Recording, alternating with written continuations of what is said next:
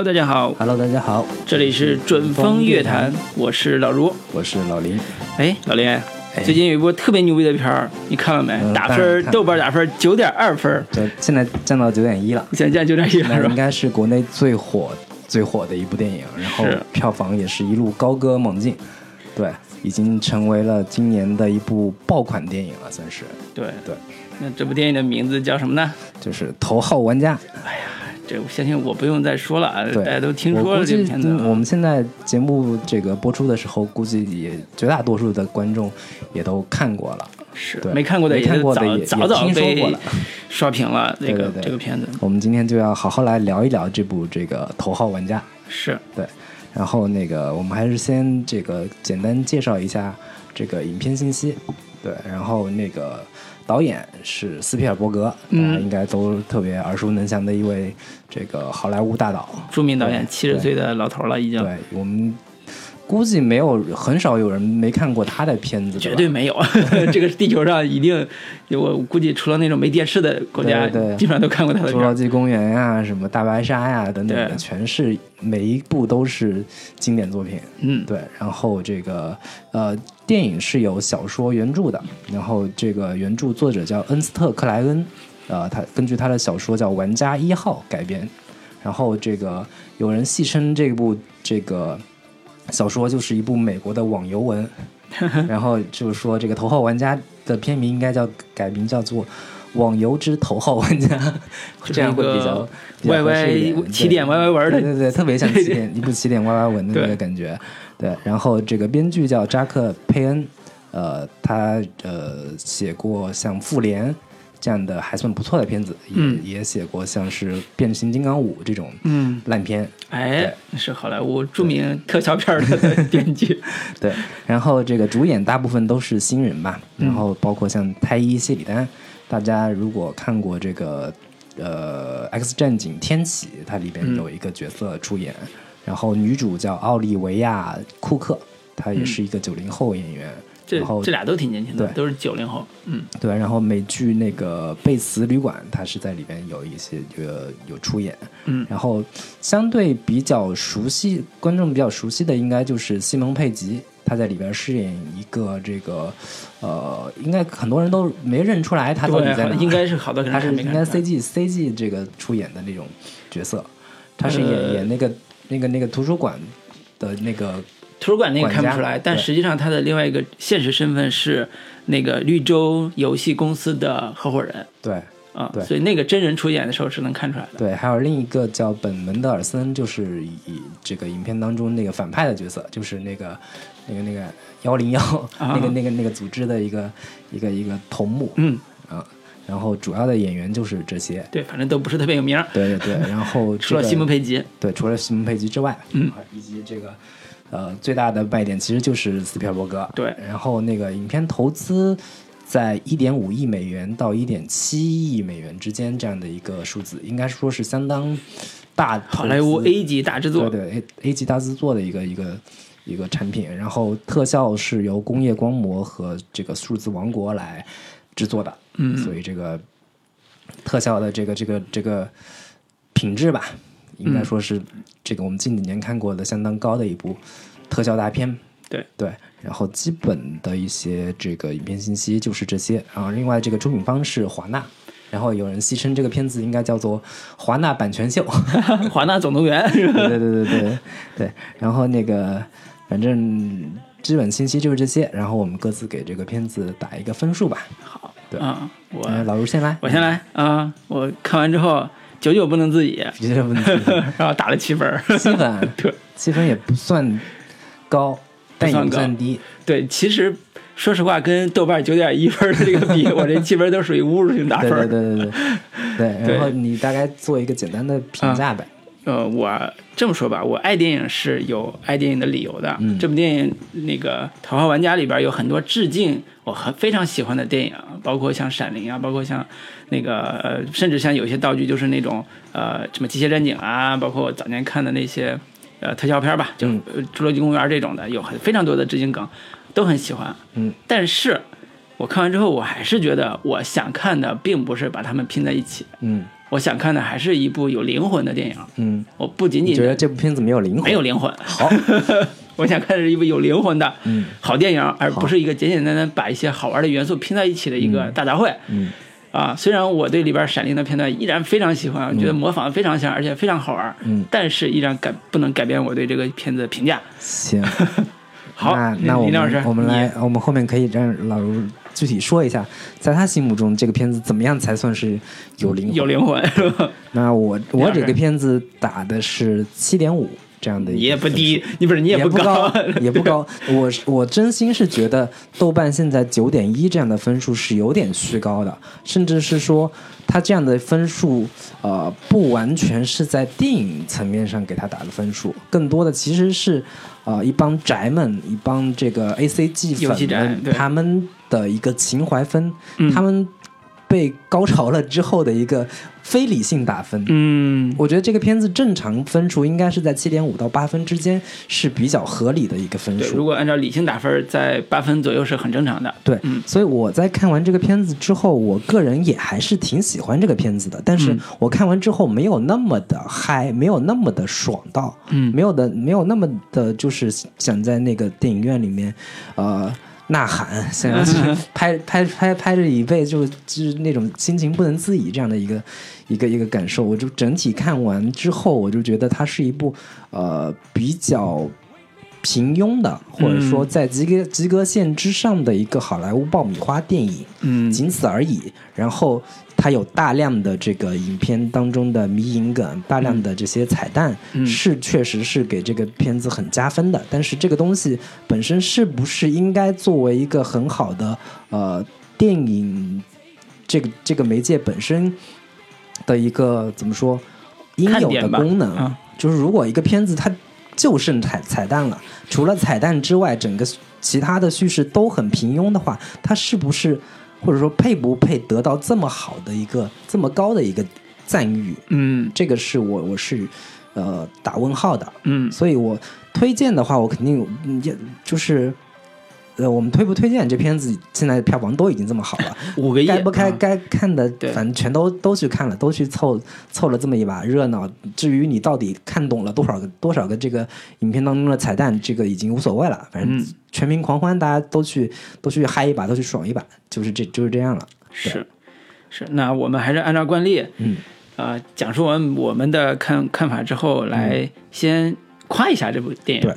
啊、然后把它夸的好好看一点，然后我们再来讲讲我们刚才打这个分的一个原因和理由吧。对，就是最近就是关于找找这个片子的彩蛋这个事儿，已经是成为了一个至至少在互联网上已经成为了一个集体的一个狂欢项目了。对，就是我在这个片子上映之前，我就已经看到有人有有豆瓣网友在嗯这个片子里面找到了有一百多处这个彩蛋，嗯我当时就震惊了。然后我就 有什么片子竟然有有100 100多个彩彩蛋就感觉像这片子到底是什么样？感觉像是在一部电影里，在在一堆彩蛋里面插了一部电影，而不是在一部电影里面插了一堆彩蛋。嗯对，然后这个我其实很好奇，老卢你在看这个片子的时候，你嗯个人有、有觉得特别让你呃兴奋的点吗？兴奋的彩蛋，或者说你啊，我刚就在我在我们这节目里面，我们就不一一细数这个片子里面究竟有多少处彩蛋。确实，呃，有人整理出来有一百多处，然后嗯国外网友甚至有找到三百多处的，我都不知道不知道怎么怎么找找出来的。然后我嗯自己能看到的，就是最最最直接的就是金刚、闪灵，对然后这个他们赛车的那个场景很像马里奥赛车，对然后那个钢铁哥斯拉。对，然后那个街头霸王的那个那个里边那个角色波动拳，波动拳。对，然后还有高达，高达，然后钢铁巨人，然后忍者神龟，然后那个小蜜蜂，小蜜蜂，然后嗯还有鬼娃恰奇，对就拿着鬼娃那个。对，还有春丽，嗯。然后守望先锋里边的超人那个形象，最后是反派对那个对，还有古墓丽影、嗯。劳拉等等，这些我们是能看出来的，这些我基本上能这个就最最基本的 对对对，最基本的最基本的，我估计绝大多数观众也就是能够看出这些点，除非你是个特别资深的那种、嗯。呃 A C G 粉、游戏粉、漫画粉，才能看出更细化的那些东西。嗯。对，我不知道老卢你是在这个片子里面看到哪一个彩蛋的时候，你是觉得特别棒，这个我特别喜欢，就是闪灵，就是闪灵，就是闪灵，因为闪灵是我非呃非常喜欢的一个导演库布里克的非常有名的一部电影，然后也呃，那个斯皮尔伯格也特别喜欢。对，然后他也跟斯他跟库布里克还合导了一部电影叫 AI 嘛，啊，对不？算合导，这个是连库布里克的他的一个遗作，遗作吧遗产，对继承人家的，遗产。算是算是遗产的一个部分，所以他俩本来就有很深的渊源。那对在这部电影里边但我觉得库布就是斯皮尔伯格跟库布里克，其实在完全不一风格根本就不是一不是一类人，对，完全不一风格。就是对，所以在这部电影里边，库布里克当他想致敬他跟他风格完全不搭的那个牛逼的著名的所谓天才级的导演的时候，你就会看出来这里边他是多用心。嗯就是在《闪灵》里边有一个非常精彩的一个段落，就是他们在那个呃所谓的度假山庄那个那个那个屋子里边，嗯，展开的一系列的活动，探险类似像探险一类的活动，它还原的非常的细致，而且是逼真。就是一比一还，原对，完全的，你跟电影对比，你都会觉得完全丝毫不差那种感觉。嗯嗯嗯然后里边出现的所有的恐怖桥段，在里边又做一个很好玩的喜剧梗出现了。对就比如说里边的，就电影《头号玩家》里边有一个叫阿奇的一个笨笨的一个机器人嗯，就是这里边是三维的形象啊，就是他进到这个所谓有点恐怖的这个度假度假那个屋子里边之后。呃，所有当时电影里边吓人的桥段出现的时候，阿奇就被吓得对，阿奇高上上来就直接说那个。你看过这部电影吗那个小孩说：“你看过《闪灵》吗？”他那个小孩说：“我我我就是从手指缝里面看的，我全程捂着眼睛。”他说：“怎么办？我没看过，怎么办？是不是很恐怖 对，所以这也是呃双重愉悦体验。对对对就一方面是我作为一个电影的爱好者，我喜欢《闪灵》这部电影看到的这个呃还原的一个呃很嗨的这个体验。另外一个就是它这个梗重新又玩了一？”次，对，然后成为一个吓人的梗，让新的角色被吓着了。嗯，然后里边那些，比如说在呃迷宫的雪地里边奔跑的时候，一个大斧子突然砍下来，对那个惊人的瞬间，的确非常有观赏性，而且娱乐性非常强。嗯所以这个我觉得是在我认为结合呃这部电影本身的特点，还有原来的所谓的致敬啊，包括彩蛋这个部分结合的，是我最满意的一部分。嗯，当然，剩下的大量的那些梗，我是毫无感觉的。我是呃，我都觉得这个《闪灵》都不算是一个彩蛋了，它嗯基本上就是在剧情的一部分。对大情节，嗯，然后《闪灵》其实是就是好多这个影迷评选心目中最好的恐怖片，嗯好多都是排第一的嗯一部经典的恐恐怖类型片吧。对，它不单不单是像其他的彩蛋只用元素、只用形象，它其实把里边的情节也作为它故事里边很重要的一个部对。对，嗯所以我当时看到这段的时候，我不知道老卢你知不知道有一类网这个网文叫无限流，嗯无限流网文，嗯然后其中有一部比较经典的叫《无限恐怖》。嗯，我知道那个电影说有个电影也是那样改的嘛。对，然后那个小说它的一个基本设定就是让角色在穿梭在各种各种恐怖电影当中，嗯。然后这个经历这个恐怖电影里面经典的那些桥段，然后有点像同人文的感觉。对，其实就是同人文，嗯。然后这个其实也涉及到会有一些这个版权的问题，只不过啊国内、对。国内就是网游作作网文作者也。也也没那个有人追究他们这些这些东西，然后《无限恐怖》里面就用到了大量的这些恐怖片，比如说像什么，呃，这个《生化危机》啊，嗯。呃等等的这些这些经典的恐就是恐怖电影，然后让角色在这里边，这个他有一套自己的这个世世界观，嗯。设定，然后这个在多长时间内，如果你能活下去之后，你就能得到多少得到多少嗯。多少的这些奖励。对对对，就我看看这段《闪灵》的时候，我就觉得这个这他妈不就是这种无限流网文的一个 一个翻版吗？套路对对，但是你能翻版这么逼真也很难啊。对对对，啊，就就那个呃，小说它会也它它这个实现实现操作起来哎相对会简单一些嘛。嗯。对我我我个人也是比较喜欢这个《闪灵》的这个桥段。对，然后而且我觉得这个《闪灵》的桥段里边有个特别大的优点，就是，呃，像这个电影里边大量都是用只用角色，没有新的设定，嗯。没有新的好玩的翻转，嗯。就是你用了，比如说用了变形金刚这种设定，嗯。你或者是叫什么恐龙这种设定，嗯。金刚这种设定，它只是完成原有的功能而已，没有任何的变化，嗯。所以你觉得也呃出现一下啊，OK 嗯，就完了。但是这个闪灵其实其实里边加了料的，加了它新的创作的元素的，嗯是所以这个是我觉得是真正算是好用的好的地方，嗯。呃，不是那种说简简单单支个镜，简简单单露个我脸一下，但我觉得这个东西可能不是就不能太苛责，因为毕竟人家一百多个彩蛋，我每个彩蛋都给 都给来不及，都给融入到剧情内容当中去。它其实它的本意不是要要这么做嘛，是是而且时间上也也不容许他去做这么细致的这些处理嘛。嗯，所以总结下来，我觉得彩蛋的意义就是一百五十个彩蛋，有人总结下来啊，就是他把整部电影变成了一个呃 A C D 向的流行文化史。嗯就是说，你看玩过的游戏、看过的电影，甚至近三十年以来吧，嗯看过的电影、玩过的游戏，包括一些好玩的动漫的主要形象，都能在这里边看到。就只要版权能谈得下来的，对都都都弄了。对对对所以就其实也是有有不少的这些呃遗漏的，这个版权实在是搞不到。比如说、呃，星战，嗯，哎，这星战很很意外啊对，星战这里边就没有。啊，对，的确没。然后但是里边星战有一个那个呃那个叫什么呃战士那个形象好像出现过我我我印象中没有，我没有我看其他那些整理好像也没有星战啊，的、这个那是我看错了。这个内容。嗯，对，还有一个是原来呃小说里边据说有一个梗是最后决战的时候、嗯是奥特曼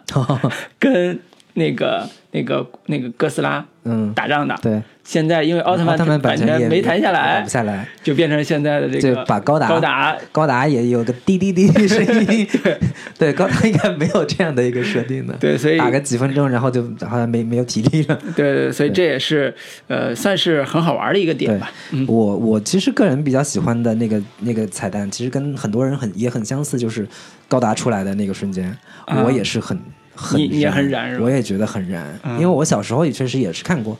看过高达的一个一个一个，算是有有这样的一个情节在吧，而且高达出现的这个、这个部分也是一个他前面铺垫了。呃，有一段时间，就是所就是所有角色已经打了一段时间了，然后那个、嗯那个日本人日本人小孩大东一直就是感觉他是在充电对，一直在谋划着什么事情，对。然后他出现的那个瞬间，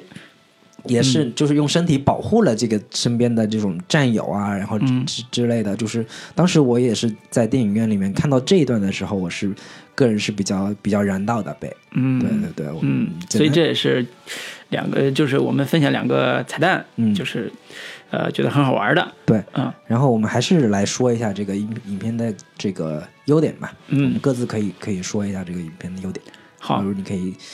先简单说抛一个语，抛个语，抛个语啊，就是这个电这个电影我看之前，其实内心里边一直有个呃问题，嗯。就是我们因为我们平常有时候做一些影视相关的项目，总会遇到那种游戏改编的这种案子，嗯。就是说有有一个，比如说《王者荣耀》，我要改编成电影改编成电影或者电视剧了，或者是什么 A C G 项的某一些产品要改成剧，总会遇到一个问题，就是你怎么解决这个现实和游戏之间世界的问题。嗯嗯、但是这部电影我看的时候会发现说，斯皮尔伯格还是挺牛逼的，或者原著本身也提供了很好的一个呃一个方向，就是他用一种故事结构把玩家和游戏设计者嗯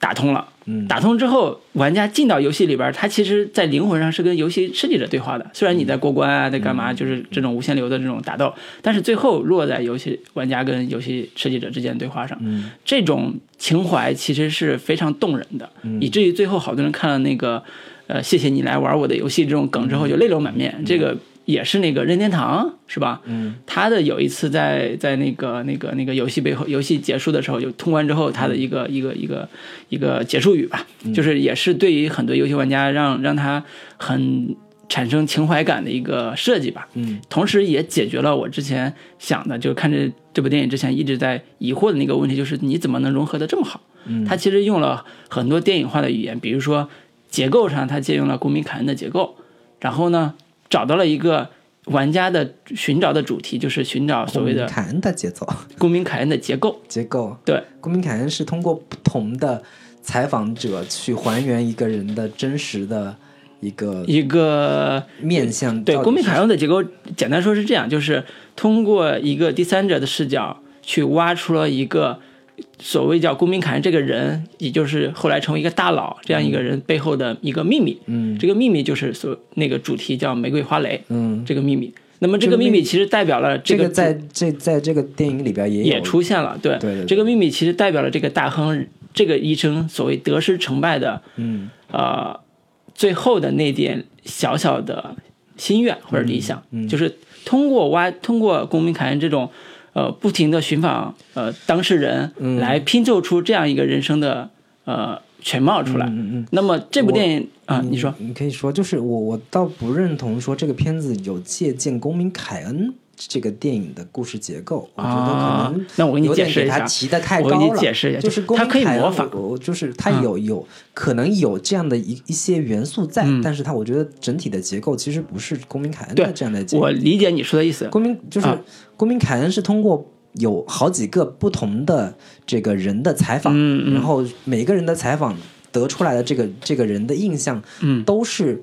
前后矛盾的，甚至说这个人的复杂性、多面性，嗯上一个人说的说法跟下一个人的说法完全是这个对立的、不一的对，嗯这个这个能展现出这个人的多面性、复杂性。嗯但是这个电影当中这个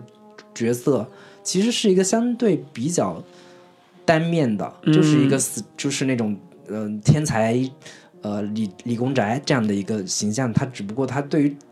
就是他。自己本身设计这个游戏有一套自己可能其他人不是很理解，只有这个、嗯这个天才少年他能够理解他的他做做游戏的这个初心，嗯。以及绝大多数这个游戏宅们他们特别认同的这种相对说没有去功利化的，然后完全更纯粹的游戏世界这样的一个设计。嗯，对。好，那我解释一下为什么我把这《公民凯恩》和这部电影的结构做类比。嗯，刚才也讲了，《公民凯恩》就是用第三者视角去挖不同的当事人对这个所谓凯恩这个大人物的拼图。嗯嗯这部电影里边儿，它其实也是用三个钥匙的寻找嗯来挖出来这个背后的这个游戏设计师，所谓游戏设计大佬、嗯。老板的不同的人生的一个片段。嗯。然后获得了一个所谓的答案，就是他在玩这个寻找这个钥匙的过程中，其实解决的都是我怎么知道这个钥匙背后这个设计师的想法到底是什么？比如说他对他的爱人是遗憾的，嗯还是有什么其他的心愿嗯要完成？如果完成这个心愿，他就可以得到钥匙。所以这些他拿到宝贝的所有的解决途径，都是通过挖掘设计师背后的呃生活或者人生经历的某个片段得到的。所以这种呃破题式的方式，特别像公民凯恩这种破题式的方式。嗯这是我我理解的公民凯恩的节奏的一个原因。嗯，好，这是一个，就是呃，我刚才想说的，就是这部电影在结构和叙事主题上，其实解决了我之前的那个问题，就是你怎么去融合。嗯。它的融合方式就是，呃，主人公在现实世界上不得志，嗯。但是在游戏世界上，他通过刚才讲的挖掘，我找到三个钥匙的方式，挖掘到最后的主题，然后得到最后的财富，嗯。而且完全是在游戏世界完成的。嗯。这种在游戏世界里边找真人的故事背景的这种设定，其实是我觉得是非常厉害的。所以找真人故事就是找那个设计师真人的，你在一个虚拟世界里边找现实世界里边的那个人物的成长经历，嗯。你的人生挫折，嗯。这个设定是我觉得很厉害的。嗯嗯，那我我可以可以稍微给你泼点冷水，哎，就是好，那个，如果你做了一部一模一样的、去探寻说游戏设计者他的人生，嗯这样的一部电影，嗯或者是剧的话，我保证没有什么人看。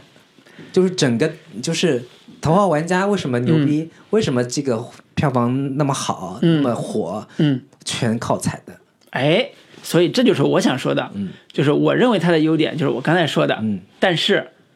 对吧？就是它它是一个大俗片儿，你知道吗？所以我我我要说的就是这个。就是如果没有这些彩蛋，纯只有你你嗯就是你这条线，这故事这片子卖不了钱卖不了没多少钱。对，所以我们为什么打地分儿？你难道不知道吗？是是是是是。好，这我有点说完了，该你了。我我我个人是觉得这个片子，呃，已经很长一段时间没有一没有一部片子说能够让一个一整个群体，一整个宅男这样的一个群体能够集体狂欢的这样的一个、一个一个呃影片出现。我觉得这个影片。我我觉得最大的优点其实是还是极大的满足了这种宅男宅男群体的一个趣味，成为一个影迷宅男群体的一个集体的狂欢。然后，它非常好的一个一个一个点是说，它不仅仅只是满足呃电影观众、电影影迷这样的一个群体，它很好的找到了一个呃共同的公约数，就是你影迷可以在这个电影当中找到你各种迷因梗。呃金刚呀，然后闪灵呀等等的这些东西。但是我游戏迷可以在这个电影当中找到各种游戏的这个呃呃彩蛋，然后我这个呃漫画迷又可以在这个电影里面找找到各种漫画迷他们想要看到的这个彩蛋。嗯，就阿迪阿迪它拉什么对对对，嗯。它可以满足各种不同的群体的需要，所以这个片子本就是一出来本身它就是一个有着就是巨大市场的一个巨大公约数的一个片子，嗯。就是我们国内这两年一直在炒各种大 IP，所谓的大 IP 概念，嗯，就是你你用人家这么多 IP 皮尔斯皮尔伯格这一出手，人家上百个 IP 集合成一块儿，这真的就是这个集各种杀伤力于一体，要你命三千这样的一个、嗯一个一个大招一放出来，你就其他的国内的其他那些所谓的 IP 片，你能好意思叫 IP 电影吗？这个我是觉得他就是斯皮尔伯格，也就是只有他那样量级的导演，才能撬动这么多这个行业资源，能把这些版权给拿下来。我觉得这个是、是是是斯皮尔伯格这样的一个量级的导演能去做这么呃满足满足死宅的满足那个各种就是呃呃所谓的男性群体的这样的一个需求的那种有点孩子气的这样的一个造梦的一个一个事情，我觉得是挺难得的。是，对，这个是我我我非常认同这个片子的一个很重要的一个原因。嗯，对，好，那我说一些我呃认为的它的好的地方吧。第三个啊，就是呃制作的确是让人眼前一亮的。嗯因为我们这些年看的大片也非常多了，包括变形金刚这一系列啊，嗯嗯包括我们前两天不是也录了《环太平洋二》嘛？对，就是确实这这样的一些，包包括变形金刚也好，环太平洋二也好，确实我们这两年看下来，其实是有点审美疲劳。对，已经审美疲劳。包括像好多这些所谓的这个超级英雄片，嗯复联也好啊，那个那个那个其他的那些什么各种侠也好，嗯其实都有点审美疲劳了。对，但是啊，斯皮尔伯格大师一出手，嗯拍出来的这种爆米花特效大片儿，你就看出来看出来，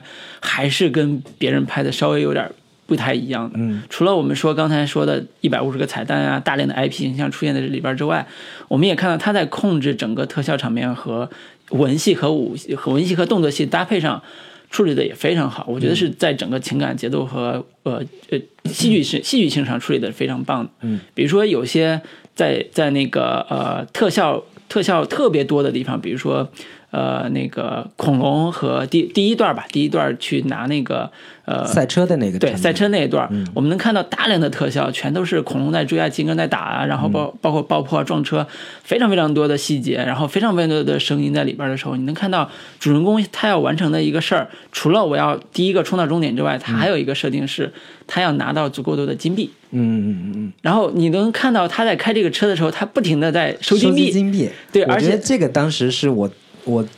就是第一次感觉这个片子跟其他的就是做游戏，就是它的游戏感这个嗯。设定，我第一次很明显的能够感受到。嗯，对，就是在赛车那个那个场景。对。其实之前那个收金币那个场那个那个桥段，其实也出现过，就是在那个杀戮的那个战场里边，对。杀掉一个人之后，金币就爆了对所有的啊。金币就就会归到你身上了。这个确实是跟我们平常在玩游戏的时候的那个那个体验是非常相似的。是，尤其是他那金币，就是呃所到之处金币都归到一处，那种快乐的那种叮叮叮响声，你知道吗？就是特别的肾上腺素就起来了那个劲儿，就是。而且它在技术处理上也非常得当，就是它不是狂轰乱炸一通，让你把你的所所有的声音都开到最大，嗯震你，而是在需要细微处理像金币这种声音的时候，他用非常清晰而且非常有层次的声音，嗯。在电影院里面能感觉出来那种愉悦感。嗯。嗯，它不是那种狂轰滥炸式的特效大片儿，它其实用了非常多的层次去包装嗯。主题，就包装你的愉悦感，包装你整个的这条主线。嗯。所以这是技术上处理非常非常难难处理，同时也非常处理需要拿捏技巧的。嗯。包括我们看到后来好多的动作场面，都能感觉到它其实没有乱，嗯虽然人物形象非常多，但是没有没有特别乱。那可是斯皮尔伯格大师，就是对于场面调度这个事情来说，就是全世界能玩过他的真的是没几个，对，除了卡梅隆。对，尤尤其是在处理紧张场面的时候，比如说那个现实中一波坏公司的这些所谓的呃叫什么呃程序员对。们戴着头盔要进入到游戏世界开始作战了，嗯。然后游戏世界里边那一波一波的浪潮对抗，一波一波的死人，然后这种呼应关系、节奏感对。和紧张感处理的非常对，的以及这种就是形式感的设计，比如说人一死，哐一大片变变啊变红色的那那种那种感觉，对那种爽感，对对对对对。嗯，对，所以整个的技术处理在这部电影里边是我觉得是几近完美了，就在特效和整个剧情的结合上。就爆米花电影这个层面来说，嗯我觉得斯皮尔伯格真的是全世界也没几个人能能拍过他的。对，对所以这也是看电影，虽然我们对吧，刚才打分有点低，但是该爽的地方还对的，确爽到了。确实是爽啊我我估计就是这个片子吧，你哪怕你完全不玩游戏，你完全没看过什么漫画，然后你完全也不了解什么影迷那些梗，你做纯作为一部爆米花电影来看的话，依依然能够看得很爽。嗯我觉得这个是是是他做的很好的一点。然后我觉得另外一点，我们刚才也也说到说吐槽说这个这个呃彩蛋有点实在太多了，一百多个啊这种。但是我觉得他的彩蛋的这些东西在这个影片当中，就是我这一点其实跟老卢可可能稍微有点不不一样的看法，就是。呃，老刘是觉得这些彩蛋没有很好的融入到剧情当中，嗯但是我个人是觉得这些彩蛋没有融入到这些剧情当中，其实恰恰是它的一个优点，嗯就是它这些彩蛋你理解到了，是你赚到了。嗯你我我作为一个一个影迷，我一个 A C G 粉，我看到了，我很兴奋，我很爽，我我我很有优很有优越感。嗯但是对于不理解或者说没看过、不了解这些彩蛋的观众来说，完全不影响对于剧情的理解，完全不影响我能看懂这个片子。我觉得这个是这他斯皮尔伯格在满足各种不同人群当中做的非常好的一个点。嗯，他没有干扰对，那个你他看电影不会一说，因为我嗯不懂这个，说那个主角在呃赛车的那个那个那个桥段的时候，他开的车其实是《回到未来》里边主角开的那个车，嗯，你就你就对剧情产生了。不理解了，对。不会不会存在这种问题但是你能看出来，你会觉得很爽，嗯。你会特别想拉着旁边的人说：“我操，这不就是那个回到里回到未来里边那个主角开的车吗？”嗯。就是你你会觉得这个斯皮尔伯格懂我，我找到了同类，嗯。有有这样的一个感觉，这种我觉得这个其感是实是他处理的好的一个、嗯。一个一个一个方面吧。是。对对对，嗯，那好。那老卢，你还有其他的这个关于影片优点的一个补充吗？没有了。行，你是迫不及待的想要去吐槽他了。好，我们 你还有你还要补充吗？我我没什么补补充了，那那我们就这个带来一首歌之后，我们这个来说一下这个影片的一些缺点的部分吧。好的，嗯，好，那我们给大家放一首这个影片当中一首比较燃的歌，叫《I Hate Myself for Loving you?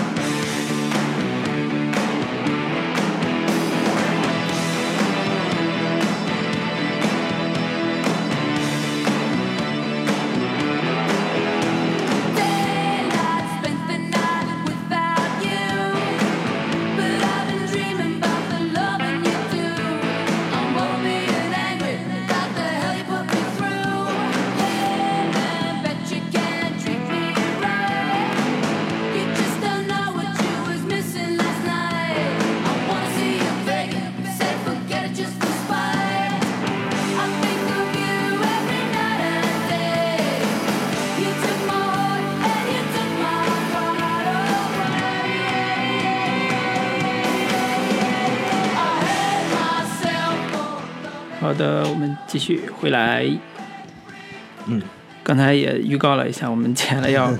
要吐槽了。但是说实话吧，这个吐槽有时候也显得略微有点无力。对，就是在这个广大人民群众一片叫好的这个当中，我们感觉我们说点不好的，感觉特别装逼，特别显得自己与众不同，显得自己逼格特高。嗯，其实也是没有太大必要。对，但是但是我们该说的还是得说，对，还是要 该装还得装，是吧？主要还是嗯说真话嘛，说自己想说的嘛，对吧？也不是为了确实没有大家没有那么那么嗨嘛，确实也没有那么高潮嘛。嗯，对对，老卢，你这个既然这个已经 迫不及待了，也想要想要想要吐槽他了，你就来吧。嗯，我总体感觉这就是一个地摊文学改的一个。超级 YY 文嘛，我超级 YY 电影嘛，就是他还是太过于强调这里边所谓男孩在进到游戏世界里边得到宝库的这样一个设定了，嗯啊，以及在他即便和游戏设计者完成所谓灵魂沟通之后，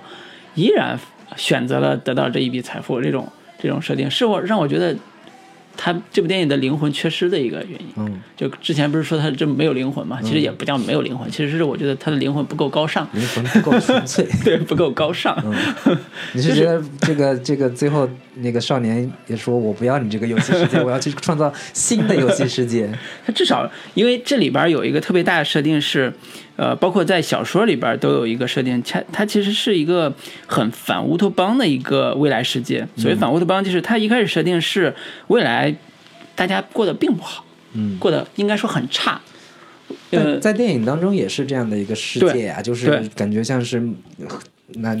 多少次核核战争之后，年对大家都过得一贫如洗，然后条件住的条件，现实世界就是一片垃圾场。对，住的条件都是在废车、废废旧车拼装的一个，有点像棚户区的感觉那种那种地方。他们唯一的乐趣，对他们唯一的乐趣就是玩游戏，进入游戏世界玩游戏。我觉得这个呃设定本身没有什么特别大的指责指责的地方，只是说在后期的所谓的反省和觉醒这个过程中处理的过于温吞化，或者过于。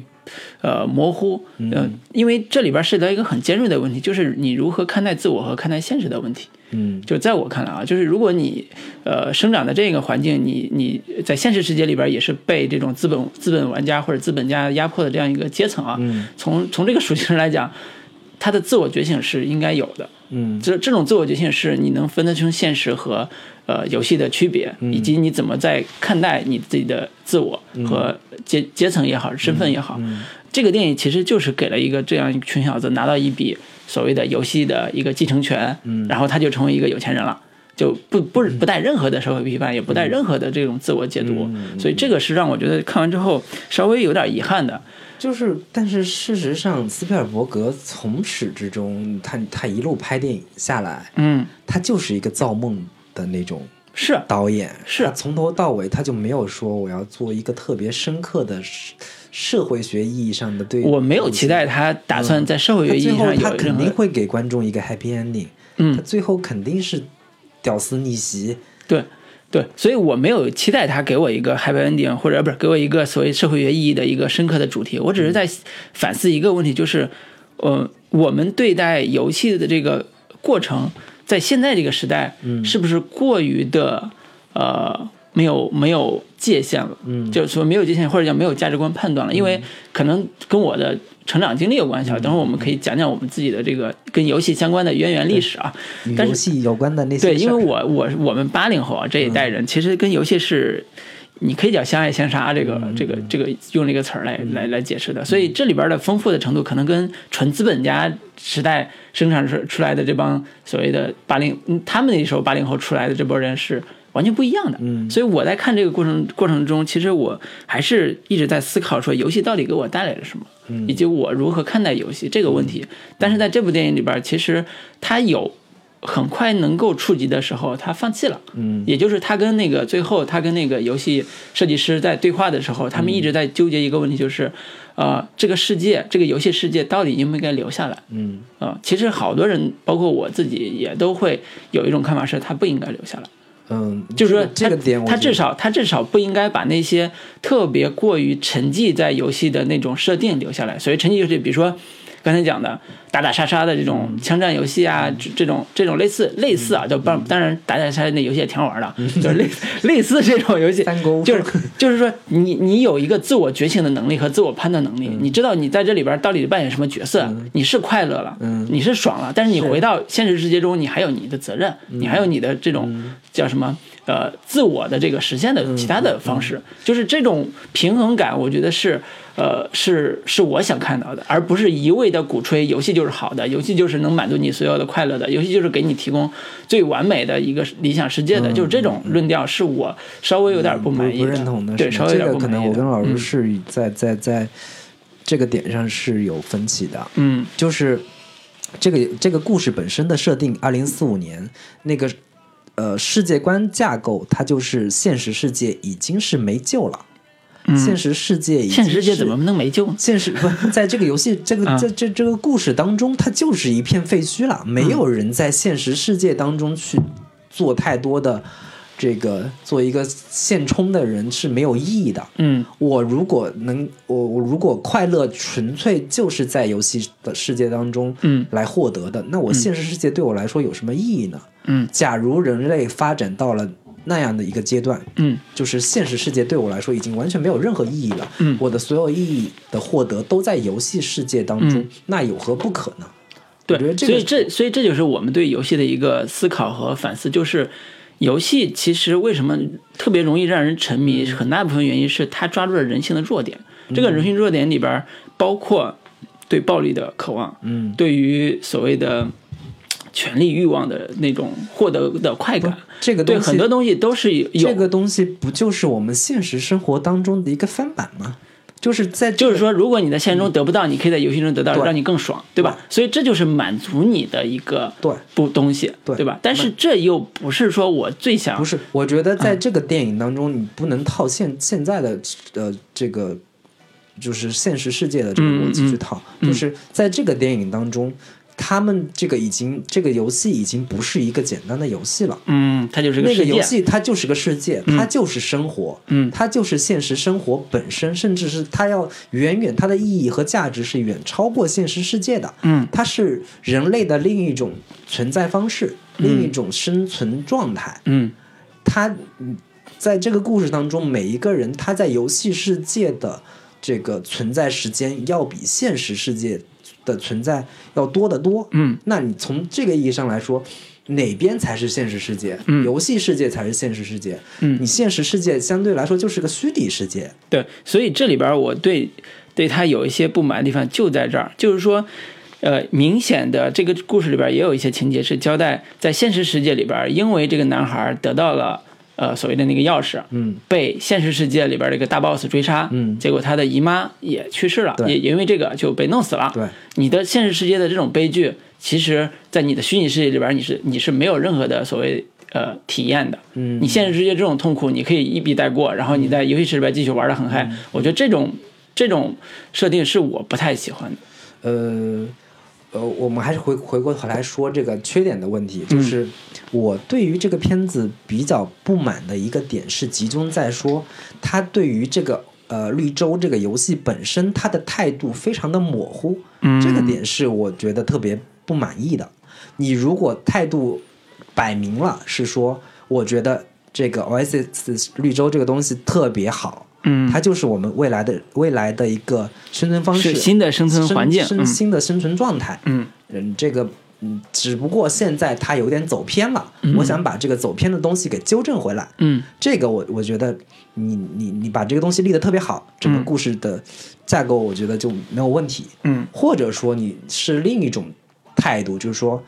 呃，现实世界才是最重要的。嗯游戏你我们还是不能太过于沉迷。嗯我觉得这个绿洲这个东西有点把人给异化掉了。嗯我要我要打破这样的一个状态。嗯这个东西它就是一个反体制，我我就是反这样的一个游戏游戏建制，我要回到让让呼呼吁大家更多的对回到现实生活其。实原小说对这一块处理是非常清晰的。嗯他那个反派为什么要抓这个男孩是因为他得到这个钥匙之后，他要改造成一种游戏来洗脑。他要重新建一个游戏来洗脑这些所谓游戏玩家们，所以这个是在原小说里边所谓反托反反复反乌托邦设定非常清晰的，就是反体制，嗯就是反洗脑嘛，就是这个部分。但是这个因为我们斯皮尔伯格大师的一贯的童真和一贯的所谓的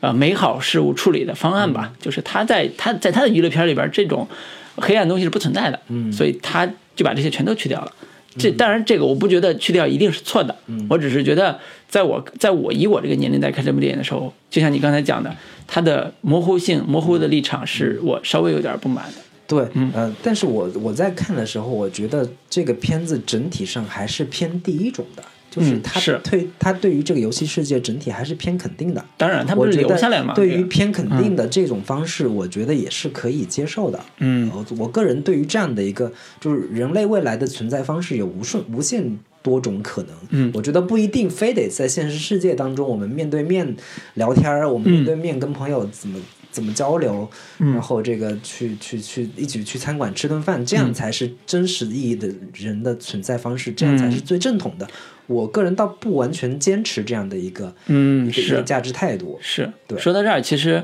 我身边也有好多朋友，他们在游戏中获得的体验，除了游戏本身给他们带来快感之外，还有一大部分就是社交属性带来的新的、新的人生。嗯对，呃，包括在里边找到对象的，对，结了婚的，对，啊，好多都是因为玩游戏，嗯，谈了感情，甚至结了婚之后，他们的呃，这叫生活方式也是各玩各的，对，对你玩你的，我玩我的，反正大家都互不干涉。，但也这但这也不完全完全不影响两个人的感情，其实嗯，对，这至少是说，呃，其实我们也看到，经过这么多年，其实在国内也是经过这么多年游戏呃文化的这种兴起吧，大家对于游戏这个事情本身已经远远超过了早期的。所谓批判式的态度，甚至说两人在在年在我们这一代里边，因为游戏结缘，因为游戏对产生友谊，因为游戏产生新的呃现实中产生新的伴侣或者伙伴关系的也非常非常多。现在中国的游戏玩家应该，我我我我没有我没有去看具体数据，应该现在是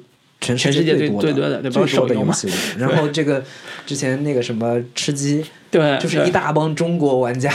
已经彻底改造了占领了这个。改到了吃鸡游戏。对对对说到这儿，其实，在我们刚才稍微吐槽一下这个游电影这个电影之外啊，其实我们还想多聊一下，就是游戏到底给我们带来了什么、对这个话题。这个关于缺点的部分已经已经说完了，是吧？对，我觉得说完了。了，你还有补充吗？呃，我我个人是觉得这个，就是刚才吐槽了说这个故事，呃，在虚拟世界这个部分确实是做的做的挺好的，嗯。但是我我个人对于他们在现实世界的这个部分的处理，其实是有一点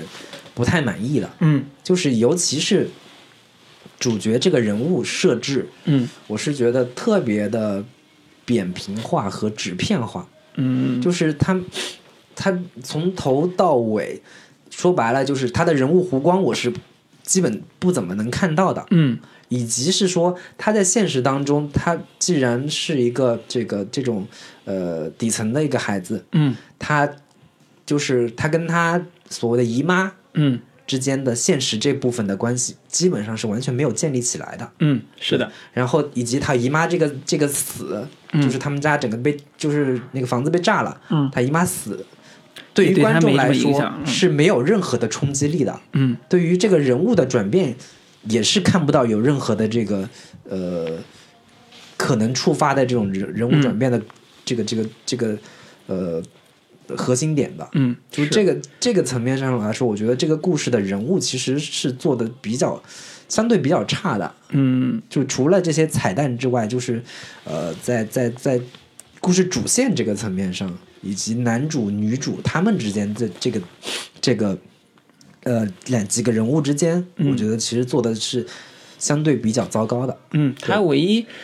呃想做的，我觉得他里边最想做的就是在进入到虚拟世界之后，就是所谓的绿洲之后，他们几个伙伴如何组组队打怪的这个设定。嗯其实这是他最后完成了一个人物的一个一个一个变化，一个最核心的一个理念，就是他一开始是在虚拟世界里边的、呃游戏玩家的伙伴。对，然后呢，就故事结尾的时候，他们变成真实世界里边现实世界当中非常好的伙伴，同时也给他们加了所谓这个公司不是我一个人的，我要分给我的小伙伴们一起玩我们的友谊长存死。这是死宅们的终极梦想。对我们的友谊长长存什么？就是他是把这一层关系以作为重点来展示了。具体说，现实中你妈什么之类的，对它它都不重要对它不重要。但这个倒也是说，这跟这整个故事的一个气质是一脉相承的。嗯就是我在游戏世界各种牛逼、各种精彩，但是现实世界就就无所谓了，就是啊就是这么这么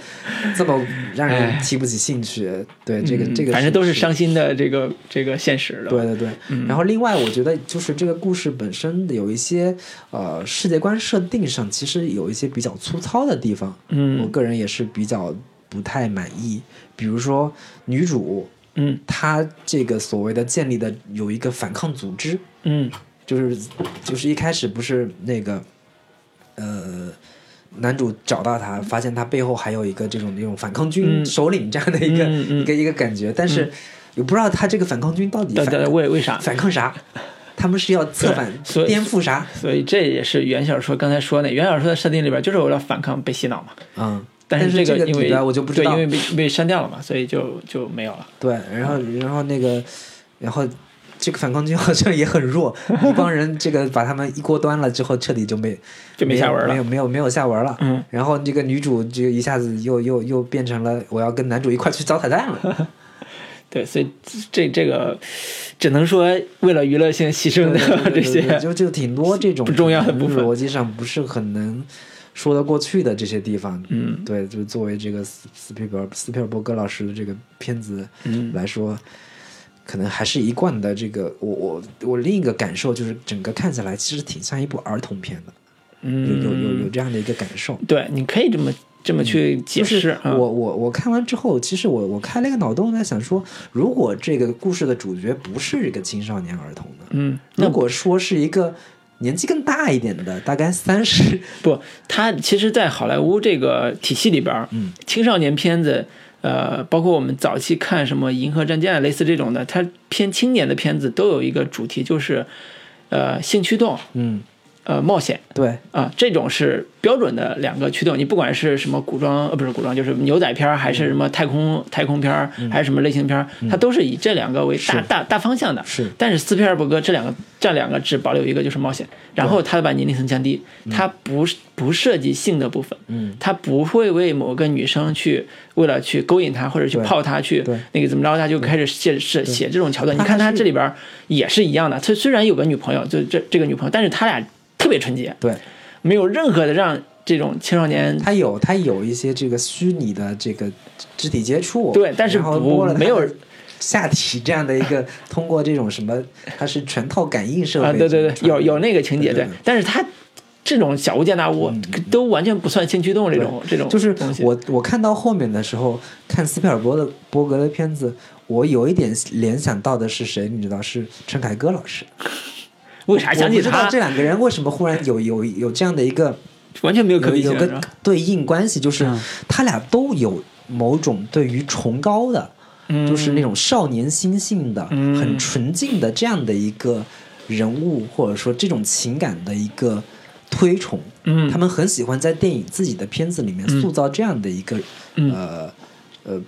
比如比如我们之前看的《妖猫传》里边这个这个白龙这样的一个殉道的一个少年，然后以及这样的这个片子里边说，只有年轻的这个小孩儿，嗯。他们的心是没有对被污染的。但是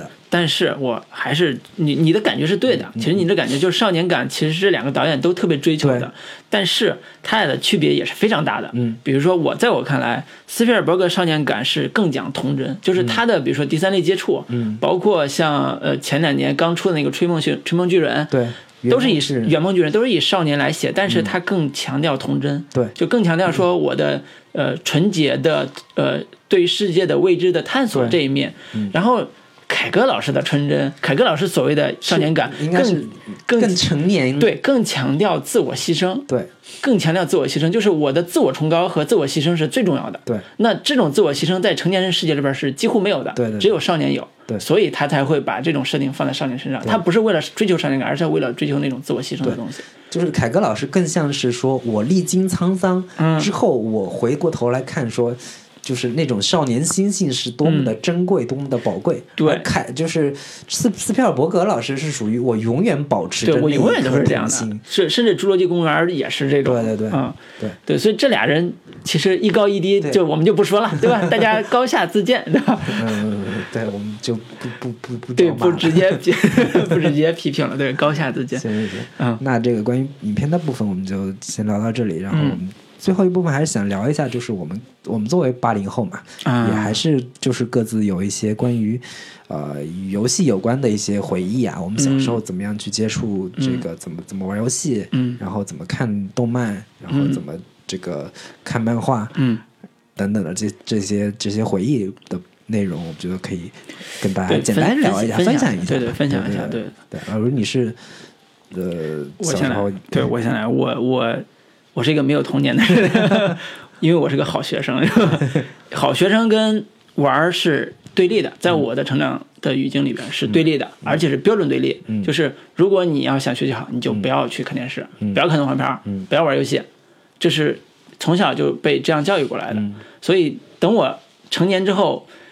沉迷游戏的时候，就常常有一种负罪感。对补偿性、报复性的玩游戏，，首先是快感，嗯，然后我说妈的，终于没人管我了，我他妈想玩 PS 就玩 PS，想玩手游玩手游。是是是，但是玩玩的时候一直都有一种负罪感，是吗？会有，就是你玩了，比如说玩了俩小时，你就会说妈的，那个书还没看呢，或者那个、嗯。那个东西还没没处理呢，就会有负罪感。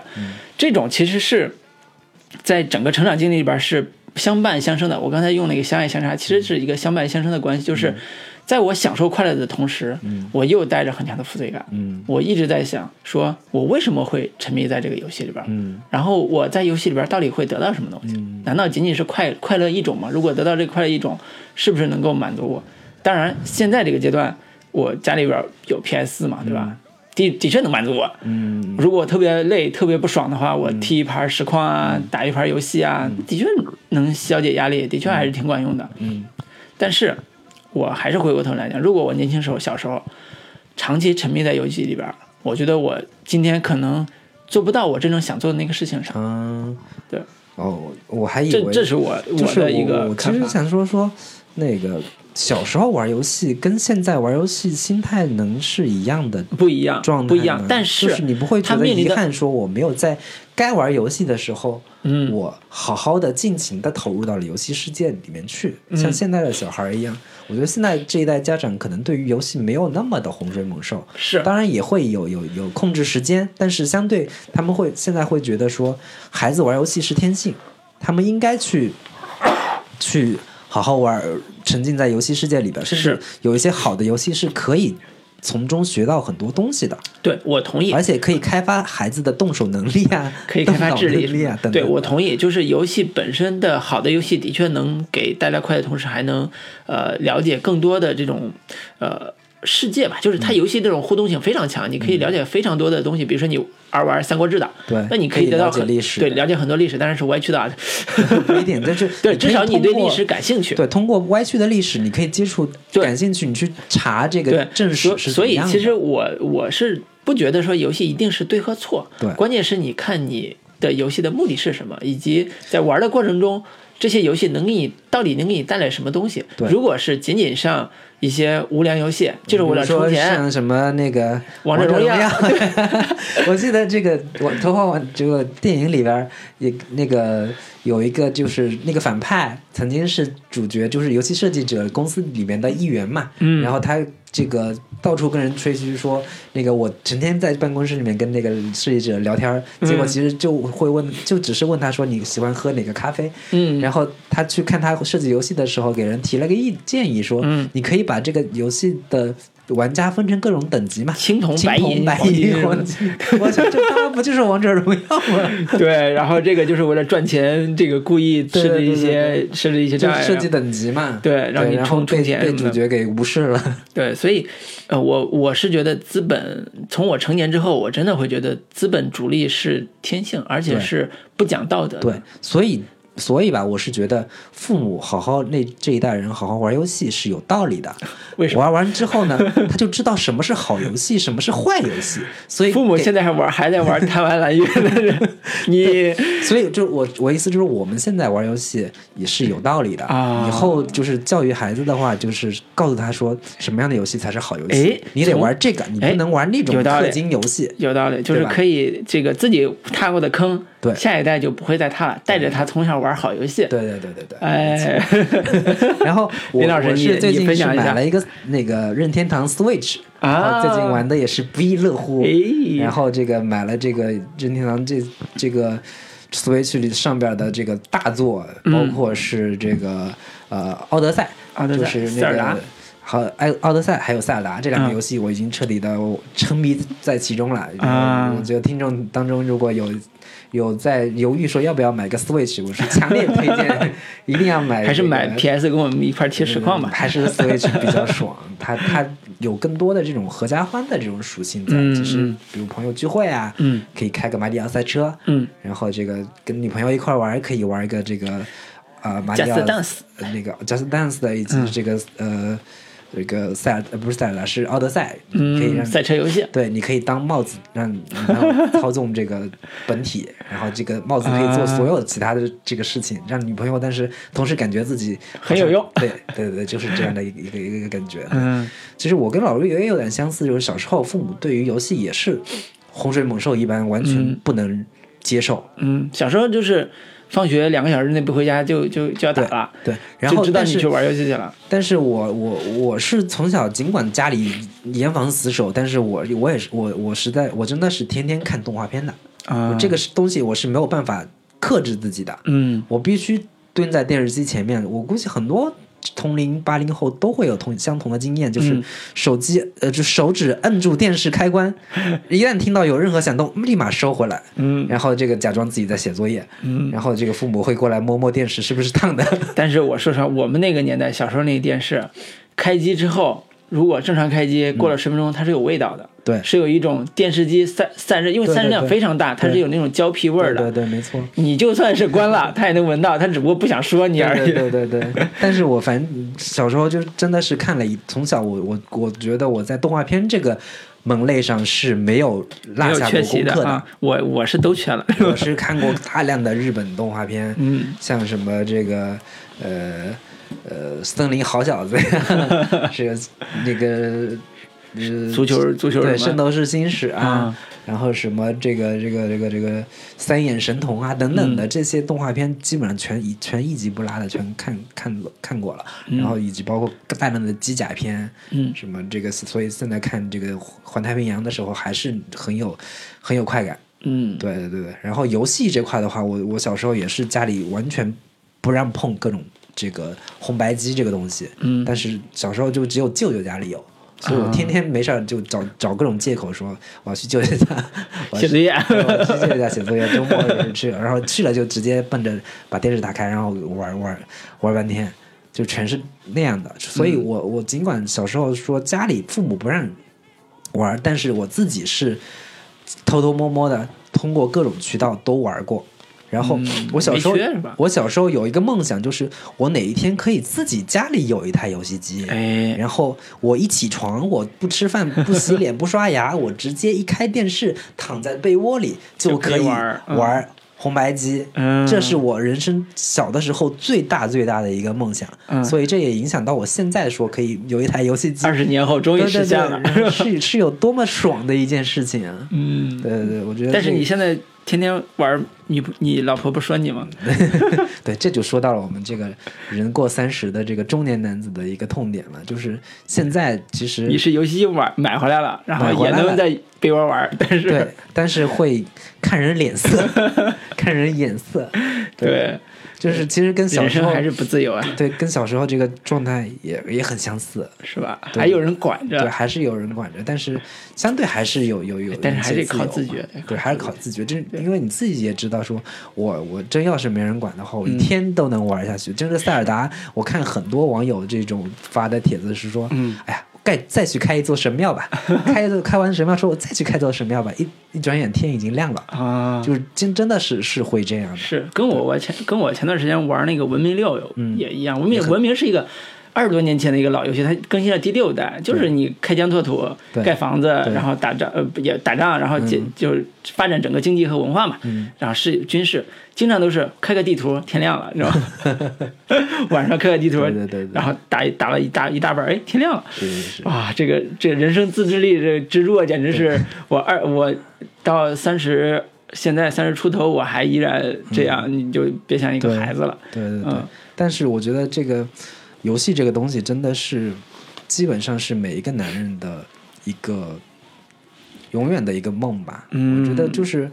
呃之所以这个《头号玩家》会那么火，其实我估计绝大多数的主力观众还是以男性为主。嗯对，就是男人不管到了哪一个年纪，都还是永远心中住着有心中有一个英雄梦，心中嗯有一个这个在游戏当中去实现，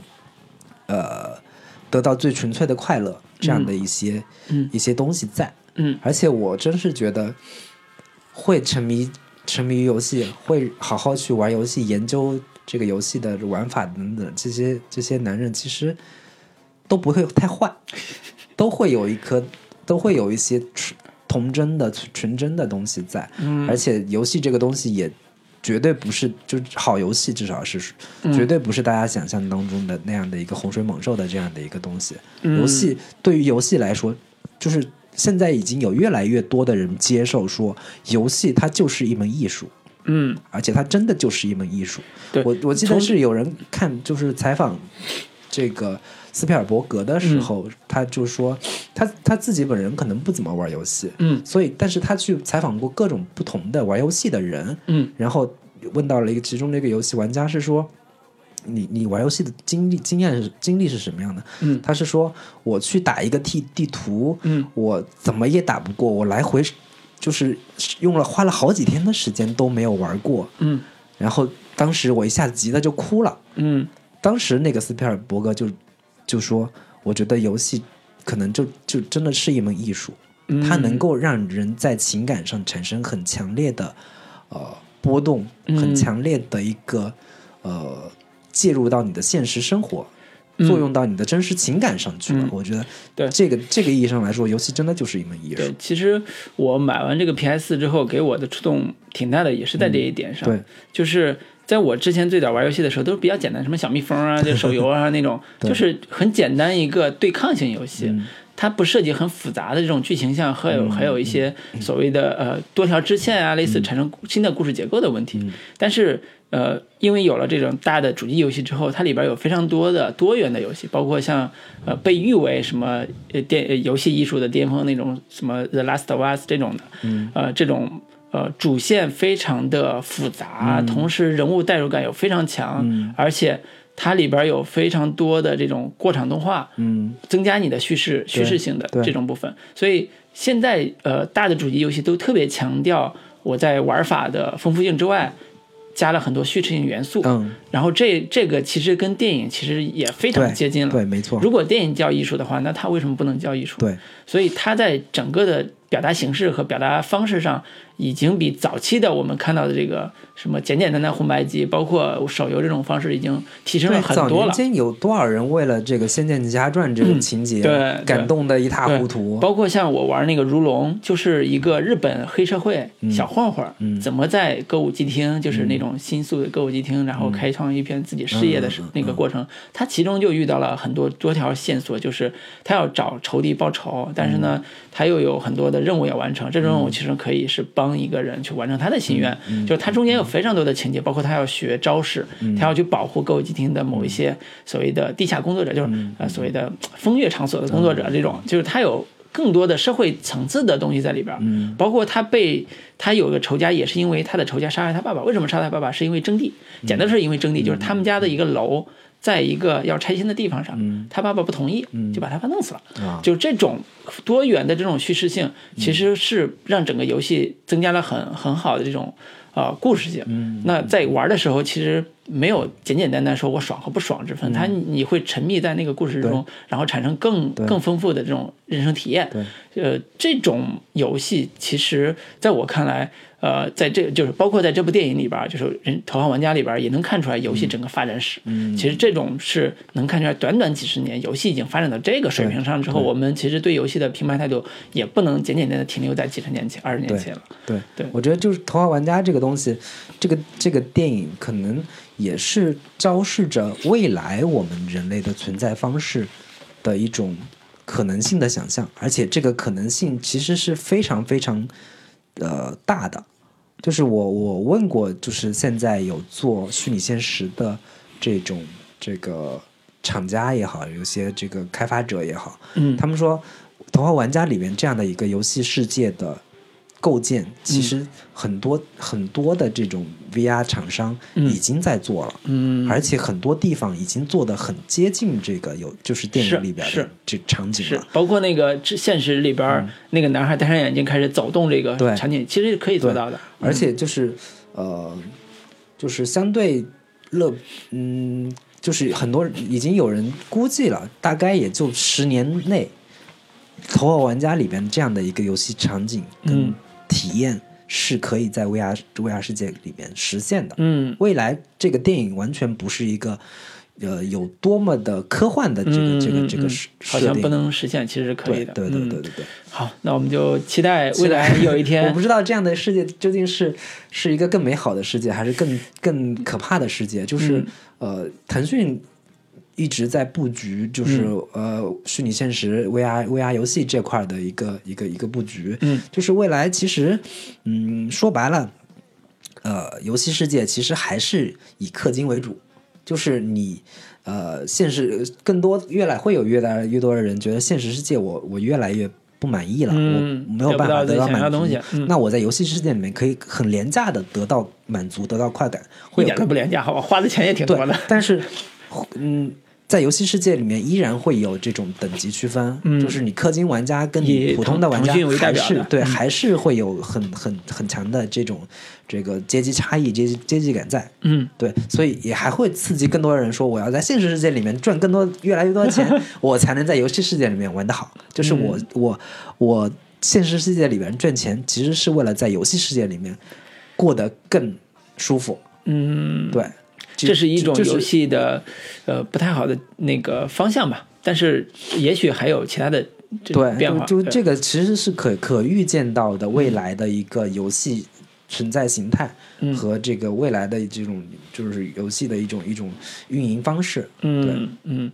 呃，不管怎么样吧，这个我觉得，即便是到了这种时候，我们该玩的还会玩，对对对。没有什么对，觉得我还是会继续玩我的塞尔达。塞尔达实在是太伟大了，我觉得你大家一定要好好 好好去感受一下它的它的魅力。就是，但是我我我还是觉得那个红帽子那个那个、奥德赛对奥德赛也挺好玩的，嗯嗯就是你你你你是就是塞尔达是更适合一个人，嗯你它这个游戏设计是